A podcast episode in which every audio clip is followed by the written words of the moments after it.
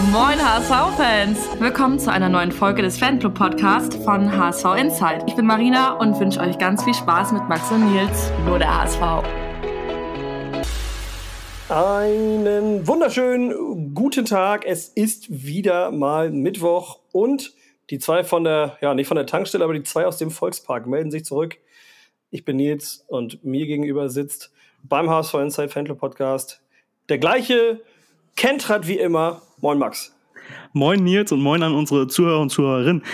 Ganz am Anfang, ich habe das jetzt im Vorgespräch bewusst nicht angesprochen, weil ich ja gesagt habe, so die besten Folgen sind ich zitiere jetzt dich, wenn du möglichst wenig weißt.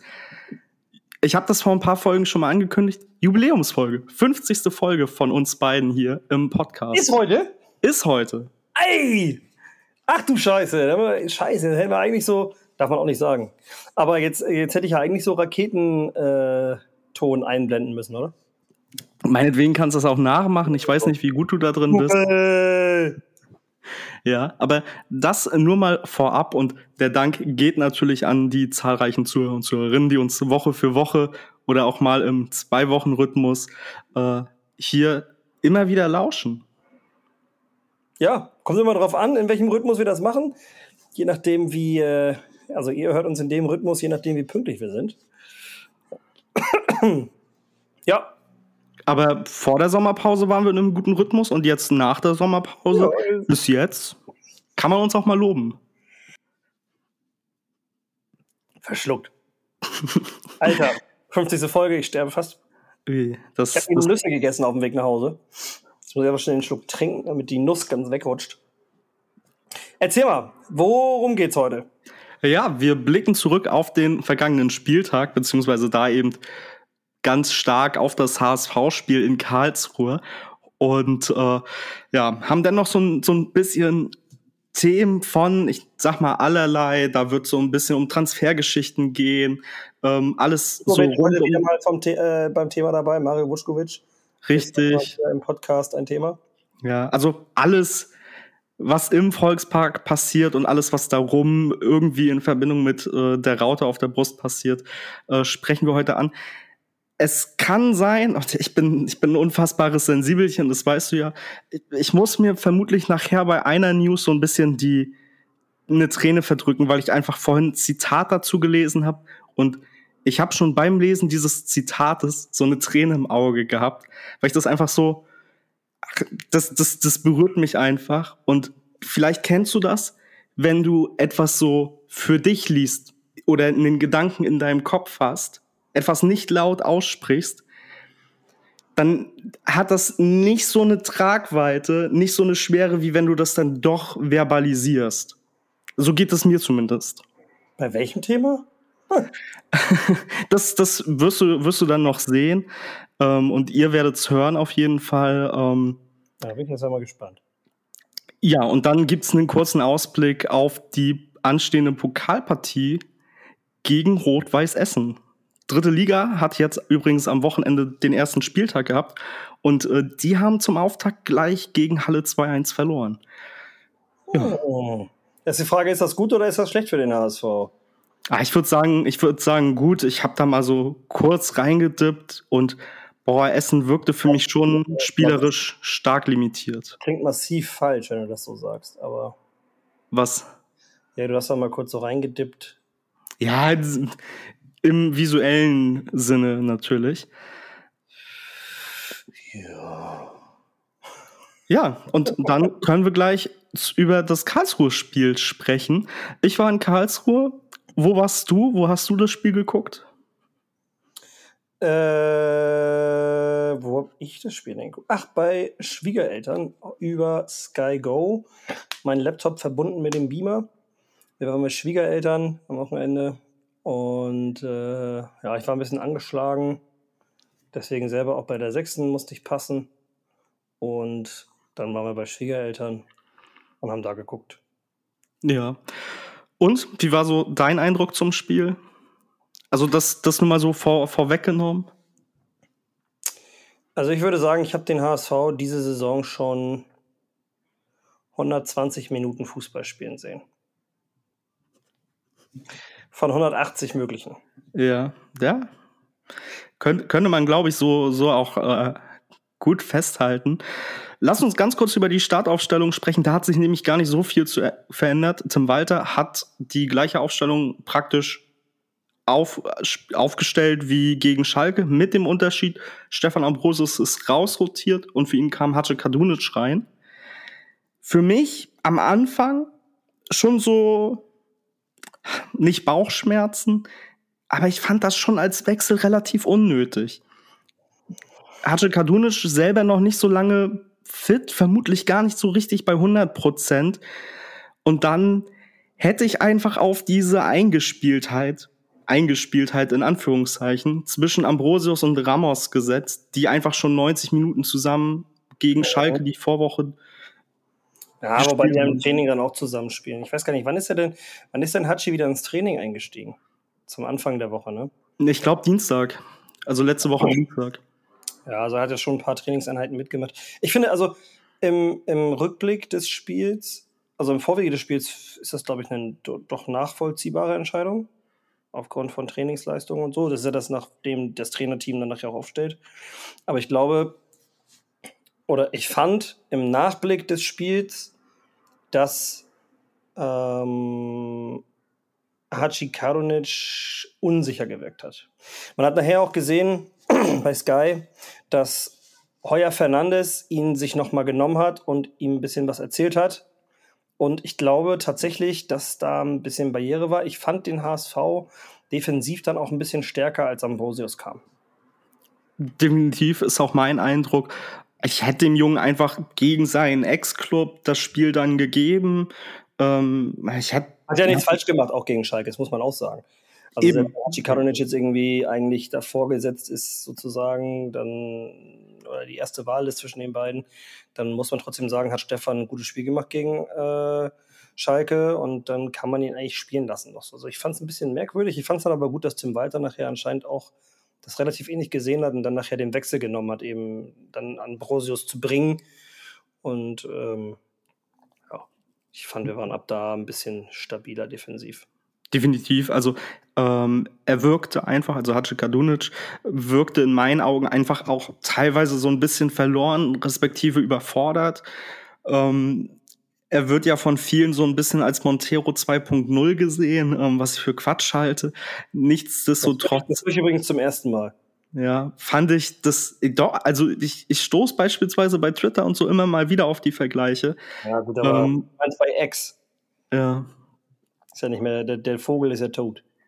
Und äh, deswegen, ja, ich finde es für ihn einfach undankbar. Fußballerische Qualitäten hat er, nichtsdestotrotz wissen wir, gerade Innenverteidiger, die äh, neu kommen, haben in diesem Tim Walter-System so ein bisschen ihre Schw Schwierigkeiten. Dazu Ramos daneben als Partner, den ich auch noch nicht so souverän finde bis jetzt. Ähm, vielleicht groovt sich das alles noch ein, ich, beziehungsweise ich bin mir ziemlich sicher, dass sich das über die Saison eingroovt, aber jetzt am Anfang macht bis auf Van der Bremt da hinten in der Viererkette niemand so eine richtig gute Figur. Ja, auch Haier, also beziehungsweise diese ganze Defensivarbeit vor dem 1-0, wenn wir gleich eben auch ins Spiel reinstarten. Ähm, Katastrophe. Ramos mit einem mit einer ganz komischen Körperbewegung, ähm, weil er vermutlich gedacht hat, der Karlsruher schießt, der legt aber ab zu einem, der da völlig frei steht, weil dann Hachikadunic einrückt und der dann frei ist und Haya einfach nicht der schnellste ist. Da kann man oh. dem auch wenig Vorwurf machen, in, in dem Sinne, was die Geschwindigkeit äh, angeht. Aber da stimmt einfach dann das Stellungsspiel und die Zuordnung nicht. Und dann fällt eben das 1-0. Ich finde zwei Sachen zu der ersten Halbzeit. Wir können froh sein, ähm, als wir dann nach 25, 30 Minuten so im Spiel drin waren, Karlsruhe hätte gut und gern auch schon 2-0 führen können, vielleicht auch 3-0. Und da würde mich interessieren, wie du das siehst, weil ich finde, gerade du meckerst ja immer über den Schiedsrichter, ja, über die Schiedsrichterleistung.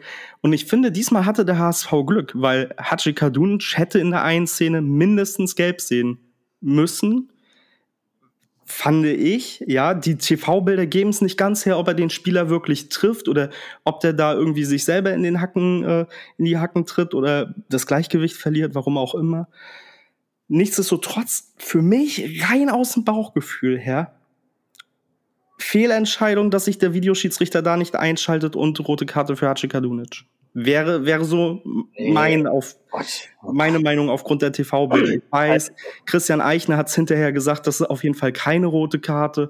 Gibt aber auch andere Stimmen von anderen Experten, die sagen, hm, das ist aber schon rot, wenn sich der Videoschiedsrichter dort einschaltet, beziehungsweise. Also das ist, äh, das, das, also das wäre eine gelbe Karte gewesen, da bin ich dabei. Aber nie im Leben eine rote Karte. Und äh, bei Gelb-Rot schaltet sich der Videoassistent, wie wir wissen, auch nicht ein. Bei gelben Karten halt nicht. Und wenn es dann Gelb-Rot wäre, dann ja. Genau, so. Und deshalb, also, äh, nee, ich also ja, wir hatten da Glück, dass er da nicht schon gelb bekommen hat. Auch bei Sky wurde dann diskutiert, so ja, der hätte ja da schon gelb bekommen müssen, dann wäre die zweite Karte nachher rot gewesen. Ich verstehe gar nicht, warum das beim HSV mal so auseinandergenommen wird. Äh, es war schwer zu sehen, finde ich, auch in den TV-Bildern, weil der Ball ist direkt davor, vor dem Fuß. Also man erkennt es so grundsätzlich komplett schwer. Es gibt auch scheinbar nur diese eine Kameraeinstellung. Also ich habe auch keine, keine zweite oder dritte gesehen in den Highlights beispielsweise bei der Sportschau, sorry, wenn ich dir da ins Wort falle, ist diese Szene auch gar nicht drin. Also ich habe im Vorfeld zu dem Podcast hier nochmal ähm, noch, noch mal die Highlights von der Sportschau gesehen und da ist die Szene nicht drin. Ich weiß nicht, wie das bei Sport 1 oder ZDF ist, aber da auf jeden Fall nicht. Oh. Nee, also für mich, also eine gelbe Karte, wenn er sieht, aber war schon schwer zu sehen. Es waren halt beide gleichzeitig, die da zum Ball wollten. Der Spieler war aber auch noch so weit weg. Also eine glattrote Karte ist das niemals. Und ja, der wäre aber durch. Also Van, da wäre auf derselben Linie nur Van der Bremt, der ganz auf der anderen Seite des Spielfelds ist. Aber nicht an der Mittellinie. Also. Das, deswegen. Ja, also ich, ich, ich teile ja auch nur mein Bauchgefühl hier. Ich, ich habe ja gar nicht den Anspruch, irgendwie Schiedsrichter-Experte hier zu sein, aber mein Bauchgefühl wäre faul, mindestens gelb, eher rot. Aber so hat der HSV da auf jeden Fall Glück gehabt. Es ist natürlich auch fraglich, ob wenn Hace Kadunic da schon gelb bekommt, ob er sich dann die zweite gelbe Karte überhaupt abholt oder ob er dann zu diesem Zeitpunkt überhaupt noch auf der auf dem Spielfeld ist, weil Tim Walter dann vielleicht auch früher reagiert hätte. Aber ja. hätte wäre wenn und aber. Also wie gesagt, also ich denke, laut Regel ist da eine gelbe Karte auf jeden Fall in Ordnung. Christian Eichen hat ja auch erklärt, warum es keine rote Karte ist. Und äh, damit können wir, also können wir die Szene meiner Meinung nach auch abhaken, weil also ist so. Ja, bin ich im Großen und Ganzen bei dir. Ähm, ist ja auch nichts passiert, also muss man ja auch mal sagen. Nee, zum, zum Glück nicht. Ja, also. Weil ich nachher Angst hatte, dass äh, Giramos mit Rot runter, Gelb-Rot runterfliegt. Also den, der war schon arg gefährdet. Ja, definitiv. Ähm, fand das auch richtig. Hätte an Tim Walters Stelle den vielleicht auch ein bisschen früher noch runtergenommen. Ähm, weil das auch einfach in dem Spiel zumindest so ein kleiner Unsicherheitsfaktor war. Ähm, ich finde, er hat schon in Ansätzen gezeigt, dass er Fußball spielen kann. Ähm, aber ist da halt eben in der Abwehr dass er sich da einfach noch nicht so rech richtig recht gefunden hat. Und wie gesagt, das ist ja ein Problem, womit Schonlau, Vuskovic, Jonas David am Anfang alle ihre Probleme hatten. Und ähm, deswegen hätte ich mir da vielleicht vom Trainer einfach ein bisschen mehr Fingerspitzengefühl auch im Umgang mit äh, Hadje Kadunic gewünscht, dass man dem einfach vielleicht diese Zeit gibt, die man beispielsweise ja einem Javi Montero eben nicht gegeben hat. Ja. Ja, also meiner Meinung nach auf jeden Fall gelb in Ordnung. Ja, über alles andere würde ich mich da gar nicht großartig echauffieren. Ja. Schade, schade. Wie ist denn dein Eindruck mit der, mit der Nach- oder zur Halbzeitpause dann gewesen? Fandest du, mh, hm, okay, der HSV hatte, hatte hier und da Glück? Das vom Bauchgefühl her, wie es weitergeht, oder was meinst du? Nee, also bist du der Meinung, mh, hm, der HSV hatte Glück, weil man hätte hier durchaus auch äh, höher ja, klar, also wenn du dir die Wiederholung nochmal anguckst, dieser eine Kopfball, der da rein, der da Millimeter am langen Pfosten vorbeisegelt, äh, dann hatten wir in der ersten Halbzeit auf jeden Fall schon Glück. Ich habe ja gesagt, ich habe den HSV irgendwie vielleicht dieses Jahr 120 Minuten, wahrscheinlich sind es eher 110 Minuten schon Fußball se äh, spielen sehen. Ich fand, gegen Schalke haben wir durchweg sehr guten Fußball gespielt. ähm, auch trotz der Gegentore halt trotzdem guten Fußball gespielt. Ja, das geht ja trotzdem. Und ähm, in, in Karlsruhe fand ich genau das Gegenteil. Ich fand, äh, also ich sehe es genau wie Bobby Glatzel, die haben das einfach nicht richtig angenommen irgendwie. Die sind nicht richtig in den Tritt gekommen da, die Jungs. Und da kommen wir auf eine Personalie nachher, wo ich mich wahrscheinlich aufregen werde, aber ich versuche aber mal ruhig zu bleiben. Es gab nachher den Dreierwechsel in der zweiten Halbzeit. Was ich auch ungewöhnlich vom Zeitpunkt fand. Also genau, 55. Minute.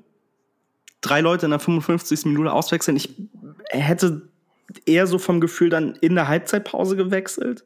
Aber gut, Tim Walter wird vermutlich gedacht haben, okay, wir probieren es hier nochmal. Hat dann ja. gesehen, mh, hm, läuft überhaupt nicht. Dann reagiere ich jetzt halt. Also, ich zur Halbzeit habe ich gedacht, boah, scheiße, wenn du mit dem Unentschieden hier nach Hause fährst, kannst du heute glücklich sein. Das war, das war mein Gedanke. Dann kam ja 55. kam ja dann die Wechsel. Jatta für Öztonali, Dompe für Königsdörfer und Ambrosius für den nun wirklich für mich, im, für meine Begriffe, sehr stark gelb-rot gefährdeten Gilem Ramos. Und dann kam der Freistoß.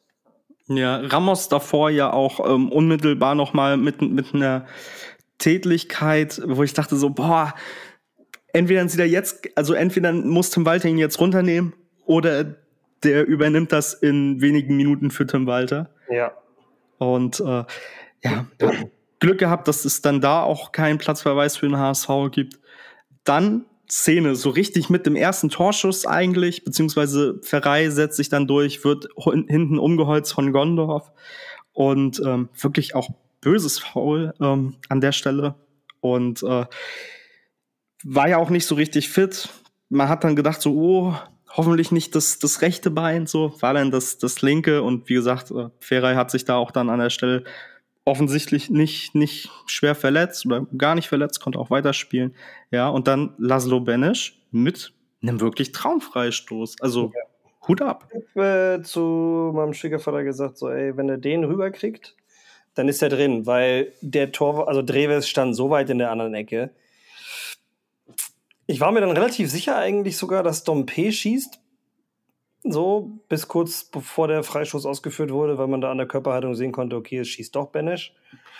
Aber der hat den sehr, sehr sauber ja darüber getreten und dann konnte man auch sehen, also Dreves hat sich, finde ich, auch nicht richtig gestreckt. Normalerweise greift man ja mit der einen Hand, die dann eben oben wäre. In dem Fall war das seine rechte, greift man ja eigentlich so über den Kopf, um sich ganz zu strecken fand es eigentlich auch komisch von ihm gestreckt aus, aber das kann uns ja egal sein. Das war ein sehr schöner Freistoß, den muss man erstmal so treten und der, man muss ja sagen, der HSV, der KSC und Freistöße, das hat schon mehr Tradition eigentlich als RB Leipzig. Ja, ich habe mir das Spiel hinterher nochmal im Real Life angeguckt, als ich dann äh, zu Hause war und äh, mich am Montag ausgeschlafen habe. Und ähm, bah, diese, diese dann immer wieder auch im, gefühlt bei jedem Ballkontakt von Jonas Meffert immer zu sagen, so, ja, hier, der hat 2015 noch im KSC-Trikot gespielt. Und ja, ja. dieses vermeintliche Handspiel. Und ich, irgendwann konnte ich es nicht mehr hören. Ähm, aber okay, natürlich. ist auch danach bei jedem Ballkontakt von den KSC-Fans ausgebuht. Also wir wohnen sowas von krass mietfrei in deren Köpfen, dass es einfach nur noch oberkrass lächerlich ist. Und äh, da, da kommen wir gleich auch noch oh. noch mal ähm, praktisch mit mit dem Schlusspfiff dann äh, zu sprechen, weil ich so auf der einen Seite habe ich so während des Spiels gedacht, so boah hier mit dem neuen Stadion und der Kulisse, das ist schon ziemlich geil und praktisch direkt mit Abpfiff dachte ich so, ich weiß schon, warum ich minus äh, 5000 äh, Sympathiepunkte für ein KSC habe. Ähm, alles andere als ein sympathisches äh, Fanklientel. Aber gut, ähm, gefühlt drei Minuten später oder ich glaube auch tatsächlich, ja, vier Minuten später, dann Robert Glatzel auch direkt mit dem Führungstor, was ich ganz witzig finde, weil das sollte ja offensichtlich ein Torschuss von Laszlo Benisch sein, der da den Doppelpack gerne schnüren wollte. Der verhungerte aber so halbwegs und äh, Glatzel wurde dann da gefühlt fast angeschossen und steht dann einfach goldrichtig, macht das, was er am besten kann und äh, netzt den Ball halt dann einfach rein. Ja. Ja, typischer Glatzel. Also ich wage zwar zu bezweifeln, dass sowohl Benesch als auch Glatzel den Ball jeweils genau dahin haben wollten, wo er am Ende gelandet ist. Aber ich gehe mal stark davon aus, dass beide am Ende trotzdem sehr zufrieden damit waren. Ähm, ja, witzig. Ja, also, ne, warum sollen immer nur die anderen Glück haben? Warum nicht auch mal der HSV? Ja, richtig. So, und wie gesagt, ich glaube, das war einfach offensichtlich ein verhungerter Torschuss von, von Banish und dann ist das natürlich Glatzels große Qualität, dann einfach genau da zu stehen, ähm, wo er stehen muss, den dann da einfach reinschweißt. Ja, und wie das Tor am Ende zustande gekommen ist, glaube ich, da werden beide null Interesse dran haben.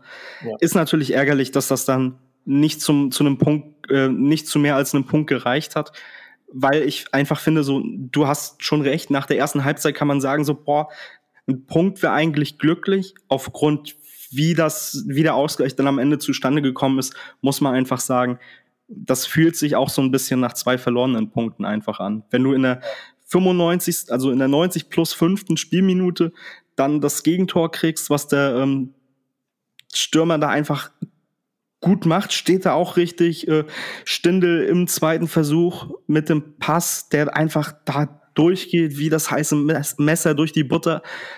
Ganz stark gemacht und ganz gut gesehen also von Stindel. Bei dem Treffer von Glatzel hat uns auf jeden Fall dann in der 95. Minute verlassen. So, weil äh, kommt der Ball irgendwo ein bisschen anders, dann. Also, erstmal muss man ja sagen, und da ist der Punkt, wo ich mich aufrege. Ich habe noch nie so einen lustlosen Baccariata gesehen. Also, ich habe nichts davon gehört, dass er verletzt war. Ich hoffe aber, dass es irgendwas Körperliches war.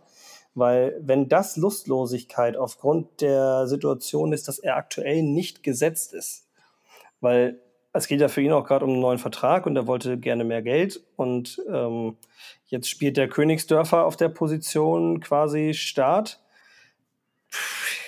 Also wenn das Lustlosigkeit war bei Baccariata, muss ich sagen, verspielt er sich sehr, sehr schnell, auch bei mir, sein eigentlich sehr hohes Ansehen und sein äh, sehr großes Kreditkonto, was er bei mir hat. Also das sowas Lustloses habe ich von dem noch nicht gesehen. Und wenn du den Ball in der letzten Minute, in der letzten regulären Minute nicht einfach flach unten einschiebst, sondern so da drauf ballerst mit dem Vollspann. Also sorry, dann bist du auch einfach ein Idiot. Also das, also so, ja wirklich, das war eine dumme Aktion.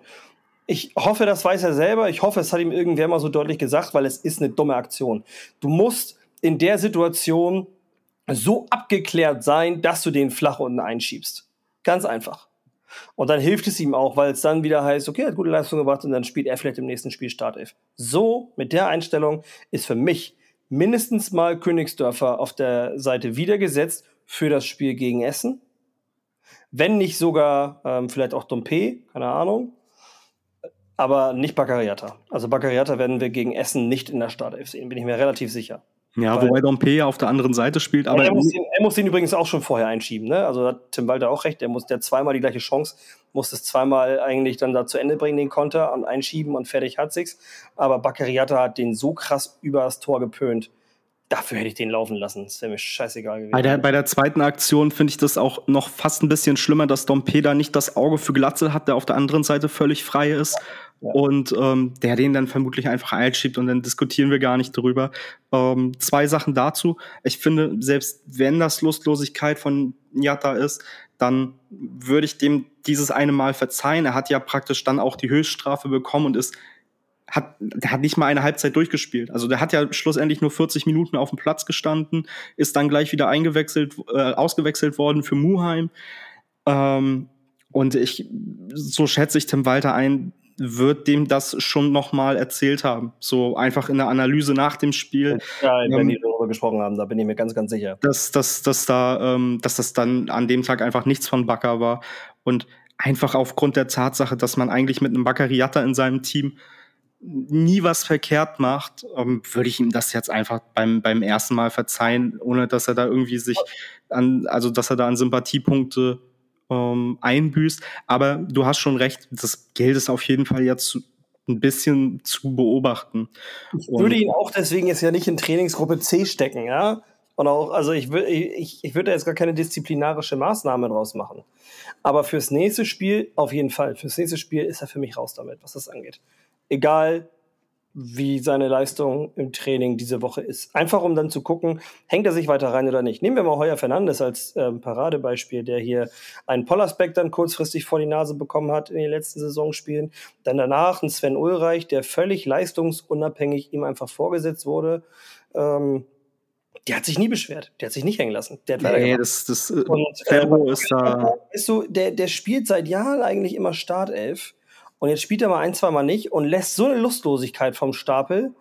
Da muss ich sagen, nee, also da hat er direkt den ersten Kredit schon bei mir verspielt. Also äh, ich hasse ihn ja jetzt nicht deswegen, ja, darum geht's überhaupt nicht. Aber da muss ich sagen, so, Alter, das geht nicht. Das geht nicht. Ich kann nicht akzeptieren, dass der Spieler, wenn er jetzt mal zwei, drei Spiele nicht in der Startelf stand, dass der Spieler dann sich so hängen lässt und wahrscheinlich geleitet von diesem Gefühl mich zwei Punkte in Karlsruhe kostet. Das kann, das kann ich nicht akzeptieren. Ja, wobei das ja nur Spekulation ist. Also ja, angeschlagen scheint er nicht zu sein. Wir wissen nicht, aber, ähm, was privat ist. Keine ja. Ahnung. Also Jeder was hat mal einen schlechten Tag. Ist, was auch immer es ist, der war niemals, also wenn er, der, der, also Luft hat er locker mehr als für 40 Minuten. Er hat auch nicht gehumpelt oder so. Also es gab eigentlich keine Anzeichen für eine Verletzung. Vielleicht nee, deswegen, also da ist auch seitens HSV nichts bestätigt worden. Gemutmaßt, ja, dass es jetzt Loslosigkeit war. Ich, es sah für mich stark danach aus. Ja, nicht, dass er, geht zurück, er geht zurück, holt den Ball, äh, startet den Konter, verliert den Ball und dann bleibt er stehen. Ja, er ärgert sich auch ähm, nach der vergebenen Chance. Ähm, aber ich will einfach nur so ein bisschen einschreiten und sagen, nicht, dass der, der Herr Krüger hier äh, den nächsten Captain lustlos hat. Ja, lassen, lassen nee, nee, nee, nee, nee, so schnell und nicht vom Captain lustlos befördert, keine Bange. Aber ähm, da, also wenn, wenn es Lustlosigkeit ist und ich sehe das nochmal in einem Spiel, dann ist er bei mir aber in Ungnade gefallen, weil das ist einfach ein Charakterzug, das kann es nicht sein. Also äh, bei all der Unterstützung, die die Fans ihm haben zukommen lassen in dieser ganzen Identitätsgeschichte, auch äh, wir, die ja sehr, sehr viel darüber geschrieben haben und auch ähm, ja, dann, wir haben uns ja dann mit der AfD da sogar äh, angelegt, weil die AfD ja auch in die Kampagne gegen Baccariata eingestiegen ist und dann äh, haben wir der Staatsanwaltschaft mal einen Brief geschickt wegen der AfD und so. Das könnt ihr alles nochmal bei uns im Profil irgendwo, müsst ihr mal zurückscrollen, müsst ihr mal selber gucken, bitte, wo das ist. Ähm, das, also bei all der Unterstützung, die er da bekommen hat, und dann spielt er drei Spiele nicht und denkt nur an sich. Also wenn das wirklich der Fall war, und das kommt wieder vor, dann verzeihe ich das nicht. Da ja. bin ich eisen, das ist mir dann auch egal. Das ist mir egal, was gewesen ist. Das, weil das kann nicht sein, dass er, solange alles gut ist, ist er dabei und spielt das Spiel mit und macht und tut und hängt sich auch rein und nimmt das Gefeiere an und lässt sich feiern und so weiter und so fort. Und äh, wenn es dann mal nicht so gut läuft für ihn da, dann, dann eben nicht. Ich fand den auch schon im Trainingslager ziemlich mürrisch. Also ähm, der war im Trainingslager schon so ein bisschen, dass er einfach lustlos gewirkt hat. Auch so am, am Fanabend war er so ein bisschen so, weiß ich nicht, ich meine, das war sowieso, ist, ich finde Fanabend sowieso so eine Sache für sich, ja. Die Spieler werden da so reingeworfen und sollen dann irgendwie mit den Spielern Gespräche führen. Die, die, die Fans, die da sind, die kennen alle die Namen von den Leuten, aber umgekehrt kennen die Spieler halt niemanden, der da rumrennt. Wie sollen da überhaupt wirkliche Gespräche entstehen? Weiß ich nicht, äh, kann der HSV vielleicht auch mal drüber nachdenken, ob man das vielleicht ähm, irgendwie besser auf die Beine kriegt. Wenn ihr da Tipps haben wollt, lieber HSV, ruft mich gerne an. Meine Nummer habt ihr ja. Ähm, also, weiß ich nicht. Also, ich hoffe, dass es nichts zu bedeuten hat, aber so äh, von der Beobachtung her, so im Trainingslager und dann jetzt halt auch in dem Spiel, würde ich tippen, dass es äh, Lustlosigkeit ist und da bin ich, da bin ich dann empfindlich. Boah, da bin ich ja froh, dass ich nicht eins deiner irgendwann später kommenden Kinder äh, bin, weil das hört sich nach, also das hört sich für mich ganz stark an nach ähm, Einschuss hast du frei und bei dem zweiten reden wir über Enterbung. Nee, nee, das gar nicht mal. Das gar nicht mal. Ich kann auch gut Sachen verzeihen, ich bin auch nicht nachtragend. Aber wenn du halt da, das Spiel nur mitmachst, solange für dich alles gut ist, und wenn es mal für dich nicht gut ist, dich äh, über das Team stellst ja in diesem Fall, ja, weil dann durch diese Lustlosigkeit eben die Mannschaft mehr oder weniger mit zehn Mann noch spielt. Das geht nicht. Das geht nicht. Also bin ich grundsätzlich bei dir. Wie gesagt, einen Fehltritt würde ich dem auf jeden Fall verzeihen und dann, ja, dann gucken wir einfach mal. Im Auge behalten und äh, also im Auge behalten werde ich das jetzt definitiv und wahrscheinlich einige andere werden sich Baccariata genauso angucken, die nächsten Spiele. Ich hoffe, das hat man ihm auch so gesagt, denn äh, das ist wahrscheinlich die einzige Möglichkeit, dass der Junge dann eben, wenn es Loslosigkeit war, das ablegt. Und ich würde ihm raten, das auch ganz schnell abzulegen, weil wenn er das nochmal macht, also spätestens wenn er das ein drittes Mal macht, werden die Fans ihm das eben nicht mehr verzeihen. Ja, ich glaube, Tim Walter hat da, hat da einen ganz guten, ganz guten Riecher ja, und ich auch. Äh, wird da die richtigen Worte gewählt haben. Das ja. Also kriegen das hin, kriegen das in den Griff, egal ob es Lustlosigkeit war oder Körper, äh, körperlich. Oder was auch immer. Ja. ja, was auch immer es war. Ich bin mir da auch sicher, wir werden das nicht nochmal sehen, dass äh, so ein lustloser Baccariata übers Feld trabt.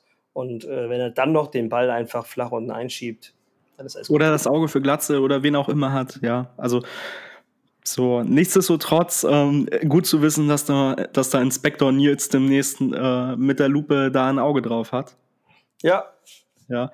Und ähm, da kommen wir zu einem der anderen eingewechselten. Ja, mit einem Fernglas habe ich da die Augen drauf. Ja. Ah, okay. Ähm, das Dompe, da diese, den, die erste Aktion macht er nicht gut. Beim zweiten fehlt dann der Blick für Glatze, was ich so ein bisschen schade finde. Und beim Gegentor, da steht er einfach hinter Lars Stinde zweimal und macht einfach nix. Das, das, also ich finde das überragend, wie, wie ein Spieler, und ich mag Dompe wirklich gerne, weil ich das immer wieder ganz, also ich, ich schaue dem einfach super gerne zu, ähm, wenn er den Ball hat. Aber wenn er nicht den Ball hat, ist das, oh, das ist Arbeitsverweigerung, ja. Ja, war ganz, ganz schlecht verteidigt. Ich weiß gar nicht, wir hatten das, glaube ich, vor ein paar Folgen schon mal. Genau, das war nach der ersten Folge, nach der Schalke-Folge. Ähm, also nach der Folge, wo wir das Schalke-Spiel nachbesprochen haben, dass wir halt sagt, wo wir ja gesagt haben, hey, ähm, nee, gar nicht. In der Saison, im Saisonrückblick haben wir das erste Mal gesagt, es wäre gut, wenn Dompe entweder mit nach hinten arbeitet oder wir jemanden haben wie Öztunali, der eben mit nach hinten arbeitet, wie es sonst auch Baccariata tut. Und äh, dann hat Öztunali das ja sehr, sehr gut gelöst, alles gegen Schalke, das muss man so sagen. Da war das dann ja nochmal Thema. Und heute haben wir dieses Thema genau wieder. Also der Flügelspieler, in dem Fall Dompe, der kann, indem er Stindel beim ersten Mal versucht zu stören schon, äh, kann er ihn vielleicht nicht stören, aber spätestens den zweiten Ball, der dann durchgesteckt wird auf Zivzi Watze, äh, den kriegt er dann nicht mehr durchgesteckt, weil er ein Mann ist das ist halt auch schon bitter. Und er macht einfach nichts. Er steht einfach dahinter. Er ja, guckt sich das an. Das ist grandios. Highlights. Äh, so wie ihr euch die Highlights dann anguckt, guckt Dompe dem Stindel da einfach zu. Also man kann schon sagen, die beiden Einwechslungen haben uns die Punkte gekostet. Die einzig starke, also die einzige Einwechslung, die gezündet hat, war Stefan Ambrosius. Drei zumindest, ja. Zwei Chancen vergeben, Jatta eine hundertprozentige vergeben und dann Dompe auch noch schlecht verteidigt. Ja, wobei man sagen muss, Dompe, wie er zweimal diesen Konter einleitet, wirklich stark. Und wie gesagt, ja, immer wenn er den Ball hat, gucke ich dem echt gerne zu. Aber in der Defensivarbeit ist das auf jeden Fall immer ein Mann weniger. Und äh, Hut ab. Ich, ich musste mir die Szene mehrfach angucken, ähm, gerade eben auch nochmal, weil ich dachte, das kann nicht sein, dass er da zu, also dass er da einfach steht wie der Schiedsrichter und zuguckt. Ja. Ähm, Wahnsinn. Habe hab ich auf dem Niveau selten gesehen.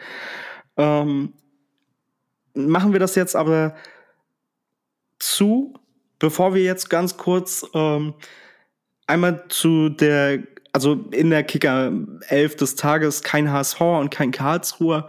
Ähm, bei SofaScore habe ich geguckt, ist Laszlo Benisch um, als HSVer mit drin und kein Karlsruhe. Das nur der Vollständigkeit halber. Ähm, jetzt ganz kurzes Reizthema für uns beide, glaube ich, Nils, weil boah, ich also wir haben es ja im, wir haben es ja auch schon im Vorgespräch beziehungsweise in der letzten Podcast Folge gesagt, wo wir also wo wir die Vorschau auf das KSC Spiel gegeben haben.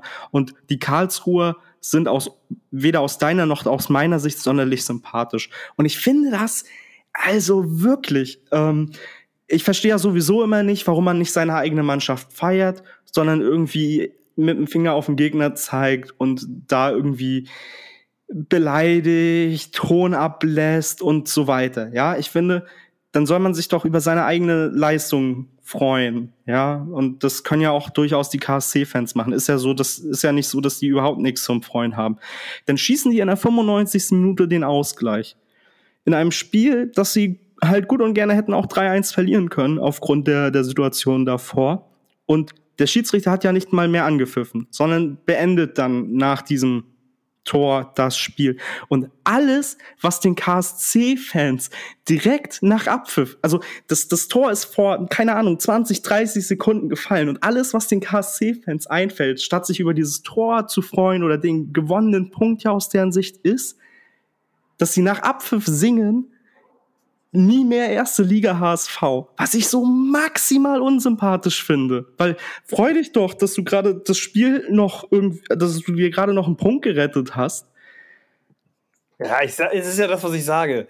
Wir wohnen unglaublich mietfrei in deren Köpfen, Alter. Und äh, ich sage ja, dass äh, der HSV, der KSC und Freistöße passt super zusammen. Ich finde es immer gut, dass äh, oder witzig, wenn so Mannschaften, die keine Ambitionen haben, wie der KSC oder St. Pauli, über den HSV singen, nie mehr erste Liga HSV. Also lieber habe ich einen Trainer, der sagt, wir, wir, wir steigen auf und die anderen wissen das aber gar nicht. So. Und am Ende scheitern wir, aber wir haben zumindest Ambitionen. Also lieber habe ich eine Ambition, an der wir vorbeirennen, als gar keine Ambition zu haben und einfach drauf zu scheißen auf gut Deutsch und sich mit dem Mittelfeld zufrieden zu geben. Ja, so, so ein bisschen musst du auch, also ich finde das auch okay, wenn, wenn man das aus HSV sich kommuniziert. Alles andere wäre auch Quatsch. Ich habe äh, heute früh ein Interview gelesen von Mario Basler, den ich jetzt nicht so sonderlich ähm, sympathisch finde. Der meinte, ja, hier, ähm, der DFB, man, man tönt immer so, ja, wir wollen Weltmeister werden, wir wollen Europameister werden und am Ende scheidest du in der Vorrunde aus. Ja, wobei ich sage, mh, hm, wenn er, wenn er sich der DFB, egal ob jetzt bei den Damen, bei den Herren, bei der U21 oder bei der U9 oder so, das Ziel setzt, ja, wir wollen erstmal die Gruppenphase überstehen, ähm, dann bist du auch irgendwo falsch. Deswegen finde ich jetzt irgendwie jemandem das anzulasten, dass man sich ein hohes Ziel setzt und das vielleicht nicht erreicht, ähm, immer so, naja, also wenn der DFB, wie gesagt, wenn der DFB sagt oder wenn der HSV sagen würde, so, ja, ähm, wir gehen jetzt erstmal in die Liga oder wir gehen jetzt erstmal ins Turnier und wir gucken mal, was da am Ende bei rauskommt, dann gibt's auch wieder Kritik von anderen Seiten. Also wie du es machst, machst du falsch und deswegen weiß ich nicht, verstehe ich das Problem da an der Stelle nicht. Ich habe da lieber einen, einen HSV, der so ein bisschen in Anführungszeichen nach den Sternen greift, als wenn man jetzt sagt, so ja, okay, wir, wir gucken mal und alles ab äh, Platz fünf nehmen wir mit oder so. Ähm, das wäre ja auch Quatsch. Ja. Ich habe jetzt gerade noch mal parallel bei Sofascore reingeguckt. Man hat aber die Mannschaft des KSC ähm, minimal äh, besser bewertet. Ja, also der HSV hat eine aufgerundet 6,9 bekommen. Der KSC hat mit dem Spiel aufgerundet eine 7,8 1 bekommen. Also nimmt, nimmt man sich da wirklich nicht viel. Und ich finde, wenn man sich beide Halbzeiten anguckt, dann fährt man mit diesem 2-2 auch leistungsgerecht praktisch nach Hause. Ja. Ja, das, das dann zu dem Spiel. Von meiner Seite, hast du da noch was zu, zu sagen? Das Spiel nicht, nö, nö, nö. Okay. Ja, dann, dann kommen wir weg vom Spiel und erstmal so in unseren allerlei Themenblock. Jonas David hat dem HSV wohl mitgeteilt, dass er gerne wechseln wollen würde, ähm, weil er aktuell nur Innenverteidiger Nummer 5 ist. Und mit Mario Vuskovic haben wir ja noch einen Innenverteidiger, der aktuell nicht am Spielbetrieb teilnehmen kann, wobei dann halt David vermutlich nur Innenverteidiger Nummer 6 wäre reicht ihm nicht und äh, er würde gern den HSV verlassen. Dadurch, dass sein Vertrag nächste Saison im Sommer endet, also im Sommer 2024, kann der HSV ihn nicht verleihen, ohne den Vertrag nicht zu verlängern. Ähm, aktuell möchte der HSV ihn nicht gehen lassen, weil natürlich der Abwehrapparat alles andere als fit gerade ist und äh, Schonlau ja aktuell beispielsweise verletzt ausfällt und wenn da einfach nur noch ein Verteidiger dazukommt, kann das eben auch ganz schnell sein, dass David wieder reinrotiert. Ja, und wenn, dann würde man Jonas David vermutlich nur für eine Ablösesumme von, ich sag mal, schätzungsweise zwei Millionen Euro ähm, ziehen lassen und den eben nicht verschenken. Finde ich auch völlig richtig da an, an HSV-Stelle. Man hat ja überhaupt gar keinen Zwang irgendwie, gar keine Not, Jonas David irgendwie vom Hof zu jagen. Ja. Und dass der natürlich spielen will, sehe ich als völlig richtig. Da kurz anschließend, äh, Sebastian Schonlau fällt immer noch verletzt aus, wird auch im Pokalspiel gegen Essen nicht fit sein. Ähm, man rechnet da eben, dass er gegen Hertha aber wieder einsatzbereit sein soll, kann. Ja, und in Essen werden wir dann wohl das Innenverteidiger-Duo aus Hace Kadunic und Ramos sehen. Was ich aktuell auch für das rein vom spielerischen stärksten ähm, Duo halte. Ja, das mag sein. Ja. Ich fand Ambrosius auch nicht schlecht. nee, das, das, das nicht, aber ich finde ihn spielerisch ein bisschen limitierter als sowohl Ramos oder Hachi Kadunic. Ähm, das, was ich bis jetzt von ihm gesehen habe und finde dann, dadurch, dass er ja gegen Karlsruhe nicht gespielt hat, ähm, ist so ein bisschen das Argument der Ramos und äh, Stefan sind so gut jetzt eingespielt, so ein bisschen weg. Und dann würde ich einfach auf die Innenverteidigung zwischen ähm, Haci Kadunic und Ramos gehen. Ja, ja. Okay, was haben wir noch? Dann haben wir Vuskovic. Da ist das Verfahren von der Staatsanwaltschaft eingestellt worden. Vuskovic hat sein Laptop, sein Handy zurück, ähm, weitere private Sachen, die im Zuge der Ermittlungen eben einkassiert worden sind. Man hat nichts gefunden. Allerdings hat dieses die Einstellung der Staatsanwaltschaft keinen Einfluss auf das Kassverfahren, was vermutlich wohl jetzt nun doch erst Ende 2023, Anfang 2024 beginnen wird. Und ja, ich, also ich frage mich ja immer noch, was die, was die da den ganzen Tag machen. Also es kann doch nicht sein, dass du da, also es ist jetzt ja nicht so wie im, im Krankenhaus, ja, dass du, keine Ahnung, kommst mit einem gebrochenen Arm dahin, bist an dritter Stelle als Patient, ja, und dann kommt jemand, der gerade vom Auto angefahren wurde und innere Blutung hat und der ist dann als nächster dran sozusagen und du bist als, als Vierter dran. So, solche Notfälle gibt's doch beim Kass nicht. Also wieso wird das so weit nach hinten geschoben? Ich verstehe es nicht. Und leider ist natürlich die Staatsanwaltschaft und das Kass, also das Kass und auch der, der DFB, das DFB Sportgericht, die, die handeln ja unabhängig von der Staatsanwaltschaft. Du hast es gerade schon gesagt. Das heißt, es hat keinen direkten Einfluss äh, auf das Verfahren des Kass, obwohl ich trotzdem der Meinung bin, dass die Anwälte von Mario Vuskovic dort in ihrer Argumentation für Mario sagen werden, hier, ähm, wir haben in, von der Staatsanwaltschaft in Hamburg, die haben alles durchsucht. So, ähm, der Rechtsstaat hat also seine Aufgabe auch gemacht und der Rechtsstaat an sich hat nichts gefunden. Ich denke, dass es schon in die Argumentation der Anwälte zumindest mit einfließen wird. Es hat halt nur keine, direkte, keine direkten Einwirkungen auf das Gericht. Also das Gericht kann das dann halt bewerten, wie sie es wollen. Ähnlich wie den Lügendetektor-Test. Ähm, was generell auch eigentlich komisch ist, oder? Also, dass, dass sowas irgendwie da drüber steht, ist es irgendwie merkwürdig, finde ich. Also, ja, definitiv. Das also, ich nicht. Das wäre wie, als wenn, keine Ahnung, das Straßenverkehrsamt äh, auf einmal mehr zu sagen hat als, keine Ahnung, die Polizei. Ja, also ohne ähm, juristische Grundkenntnisse äh, oder das, was so juristische Grundkenntnisse übersteigt, äh, finde ich das maximal komisch. Ja, man kann schlussendlich sagen, es wird Vuskovic auf jeden Fall nicht negativ ausgelegt, ähm, dass die Staatsanwaltschaft das jetzt ähm, eingestellt hat.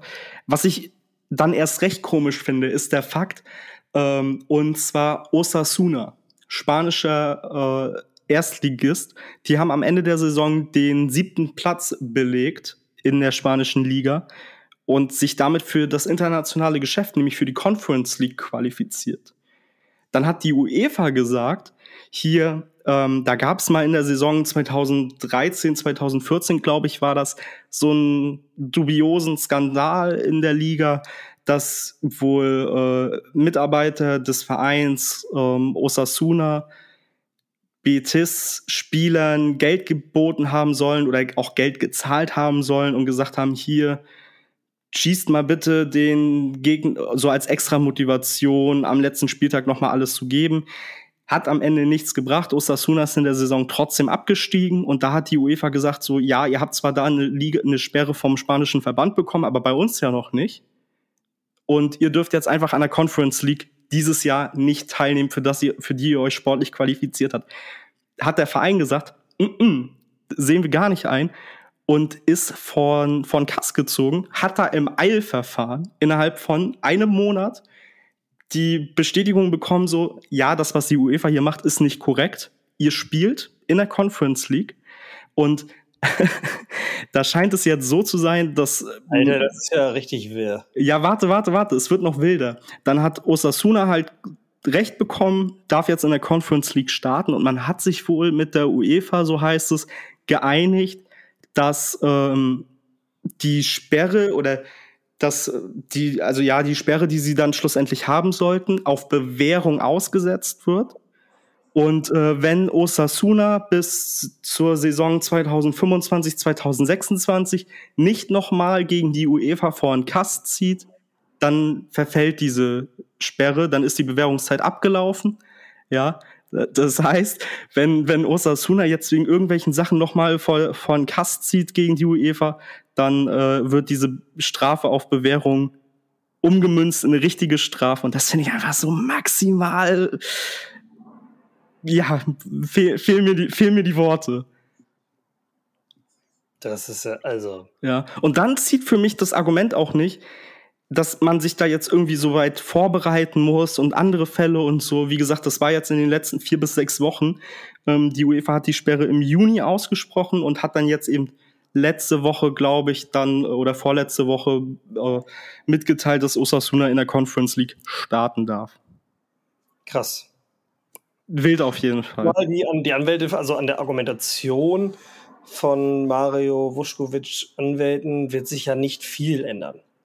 Äh, im, im Hinsicht auf das Kass. Also äh, die Argumentationen werden ja die gleichen sein, mehr oder weniger. Die Gutachten sind die gleichen. Also es ist irgendwie komisch, dass das so lange dauert, finde ich. Also ich frage mich, warum, also wirklich, also warum dauert das so lange, während äh, das andere so schnell entschieden wird? Denn natürlich geht es bei Osasuna um, um, um Geld dann, wenn die dann in der Conference League spielen.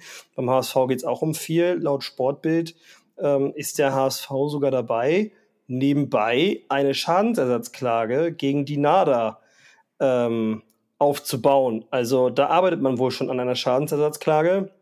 Das Problem ist halt, das habe ich ja im, vor ein paar Folgen schon mal gesagt, Schadensersatzklagen vor Gericht sind immer schwer und nicht nur das, hier wird der Streitwert auch sehr, sehr schwer zu bemessen sein, weil äh, der Marktwert ist fiktiv, mehr oder weniger. Ja. Ähm, jetzt könnte man natürlich das Gehalt heranziehen von Mario Vuskovic, was der HSV weiter gezahlt hat, dass man vielleicht zumindest hat, okay, das Gehalt, was wir in der Zeit ganz normal dem Spieler aber weitergezahlt haben, das ist unser Angriffspunkt, wo wir sagen, das wollen wir als Schadensersatz. Auf der anderen Seite hat der Spieler natürlich auch einen, einen Ruf eingebüßt, so egal wie es jetzt ausgeht, selbst bei einem Freispruch. Wobei das wahrscheinlich eher zivilrechtlich ist. Also ja, also das wäre vermutlich unabhängig von, von der Klage des HSV. Also ja. da wird man irgendwie als Fantasie, also der HSV wird sich da eine Fantasiesumme ausdenken, die, weiß ich nicht, anhand der Ablösesumme, Gehalt plus ge eventuelle Erfolgsprämien im Aufstiegsfall wäre, weil der HSV vermutlich auch ja, argumentieren wird, so hier, ähm, das sind. Und dann wird, ich, ich kann mir vorstellen, dass der HSV auf irgendwie sowas geht wie die Ablösesumme, die sie damals bezahlt haben. Und die NADA wird natürlich deutlich drunter und dann wird man sich in diesem Verfahren, sollte Mario Vuskovic dann freigesprochen werden vom Kass, irgendwo vermutlich in der Mitte irgendwie treffen. Ja. ja, wobei halt dann die Frage ist, also der Vergleich, also ein Vergleich ist ja dann, wenn die dann sich äh, quasi äh, miteinander einig werden. Der Vergleich kann ja nur dann stattfinden, wenn überhaupt erstmal festgelegt wird, dass eine ähm, Entschädigung gezahlt werden muss, ja, oder wenn alles darauf hindeutet. Ich habe es jetzt gerade mal geguckt. Höchster Marktwert, Mario Vuskovic, 6,5 Millionen Euro Und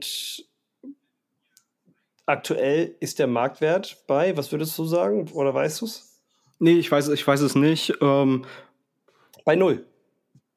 Ja, gut, gut, gut, ergibt natürlich Sinn, ja. Er ist komplett bei null. Ist ja gesperrt, ähm, deswegen, ja. Aber ich glaube, wenn er jetzt wieder in Spielbetrieb kommen, wär, kommen würde, wäre ungefähr bei der Hälfte, drei, dreieinhalb Millionen. Ähm, dadurch, dass er ja wenig Spielpraxis in der letzten Zeit hat, hält sich aber mit einem Privattrainer, den er aus eigener Tasche bezahlt, in Kroatien fit. Ähm, ist aber oft in Hamburg.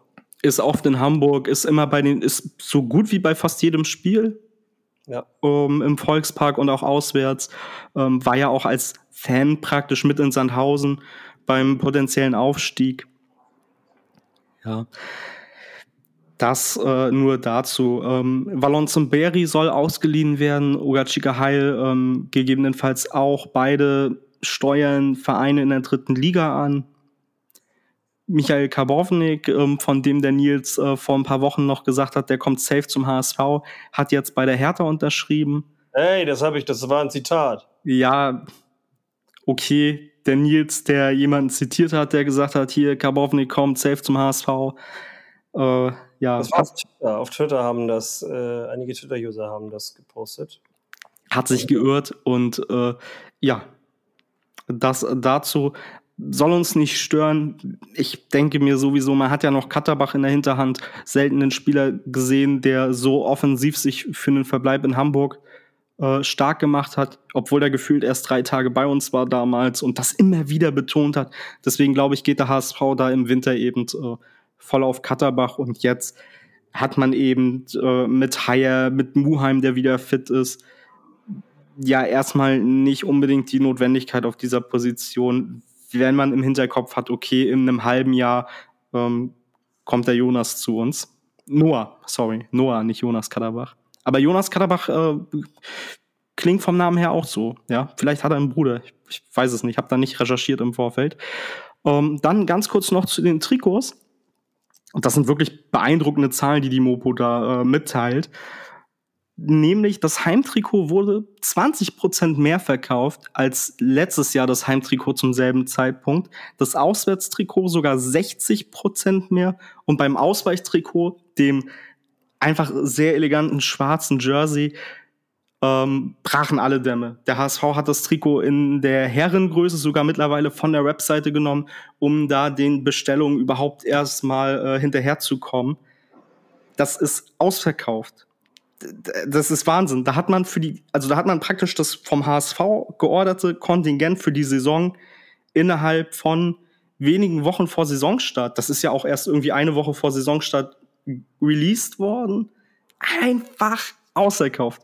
Überragend. Die HSV-Fans auch hier wieder.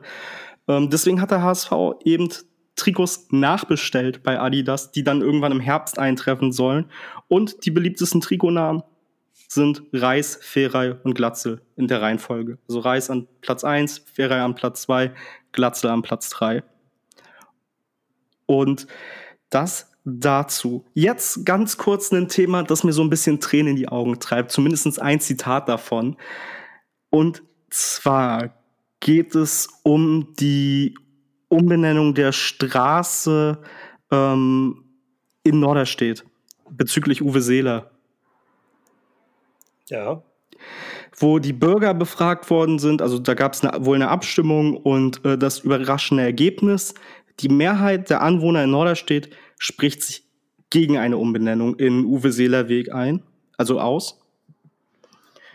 Und äh, ein Norderstädter möchte da eben das jetzt nicht auf sich sitzen lassen und meint, ah, wir müssen uns Uwe irgendwie hier ein Denkmal errichten und äh, möchte da irgendwie jetzt einen Findling hinsetzen, ist da in Gesprächen und äh, wird sich zeigen. Und im Zuge dessen hat die Witwe von Uwe Seeler, Ilka, ähm, so drüber nachgedacht und oder halt sich auch dazu geäußert, wurde befragt, ähm, interviewt und meinte, dass sie das eben für richtig erachtet, dass äh, der Straßenname nicht geändert wird, weil die Leute, die dann in der Straße wohnen, die müssten dann eben ja auch wieder zum Amt, weil dann die Dokumente ja nicht stimmen.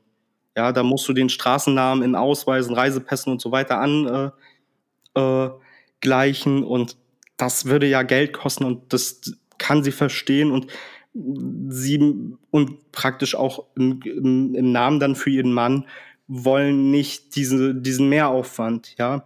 Ihr Alternativvorschlag? Das denn so, ich würde jetzt erstmal ad hoc behaupten, auch wenn ich mich da weit aus dem Fenster lehne, dass das kein Geld kostet, wenn die Stadt den Straßennamen ändert und du deinen Ausweis änderst. Da habe ich tatsächlich nicht recherchiert. Also ich weiß, dass wenn wenn Mann umzieht, das äh, das dann ist und äh, dann kann ich, also dann klingt das einfach logisch für mich, ja, aber du hast natürlich recht, dass dann gegebenenfalls da die Stadt diese Kosten übernimmt oder so. Ja, und ähm, sie hatte sich dann für eine Statue ausgesprochen. Und ich merke einfach gerade, dass ich dieses Zitat nicht vorlesen kann, ohne ähm, dass, dass ich hier anfange loszuheulen im Podcast. Und das möchte ich einfach allen Beteiligten ersparen. Ähm, vielleicht posten wir im Anschluss das Zitat nochmal. Ja, schick mal, schick's mal in den Chat, dann äh, lese ich das vor. Ja, weil ich, ich finde, das, das spricht einfach so sehr ähm, für diese Liebe zwischen den zwei Menschen, dass äh, mir das einfach beim, beim Lesen die, die ähm, Tränen ins Gesicht treibt. Kurz noch zu der Straßenumbenennungsgeschichte. Für die Ummeldung nach einer Umbenennung der Straße werden keine Gebühren erhoben. Ah, okay. Ja, aber kann ich, ich habe sie geschickt, kann ich, kann ich verstehen. Und ich finde das, ich finde das einfach so schön, was sie, was sie sagt. Also, Ilke hat einen Alternativvorschlag parat. Warum stellt man nicht eine schöne Statue von Mäuschen auf dem Kreisel an der Ulzburger Straße vor der Paul-Hauenschild-Anlage des HSV auf? Das würde sicherlich nicht nur mir gut gefallen. Ja, das habe ich jetzt auch Gänsehaut. also es ist, ich meine, also klar, wir spielen ja mit der, wir spielen ja da mit der sechsten, ihr wisst es. Ähm, die Mädels spielen da, die Profi-Mädels, die äh, Mädelmannschaft, die Mädchenmannschaften, die Frauenmannschaften, die Frauenmannschaften unter den Profis, also alle Frauenmannschaften spielen da. Und ähm, ja, finde ich eine gute Idee. Dieses Mäuschen zieht mir dermaßen emotional die Schuhe aus, äh, dass ich einfach nur losheulen möchte. Ja, ein, ein, äh, dann schließen wir die Folge heute tatsächlich mal mit Tränen. Ähm, auch wenn sie äh, Uwe Seeler gehören, und dann ist es äh, meiner Meinung nach auch in Ordnung. Ich finde, wir können mit dem Satz von Ilka die Folge sehr gut schließen an der Stelle und äh, vielleicht zeigen die Menschen, die Anwohner in Norderstedt für eine Statue von Uwe Seeler ein bisschen mehr Verständnis als für einen Straßennamen. Ich finde eine Statue sowieso schöner. Also, äh, auf eine gute Auswärtsfahrt in Essen, auf die nächste Pokalrunde und wie immer, nur der HSV. Ciao, ciao.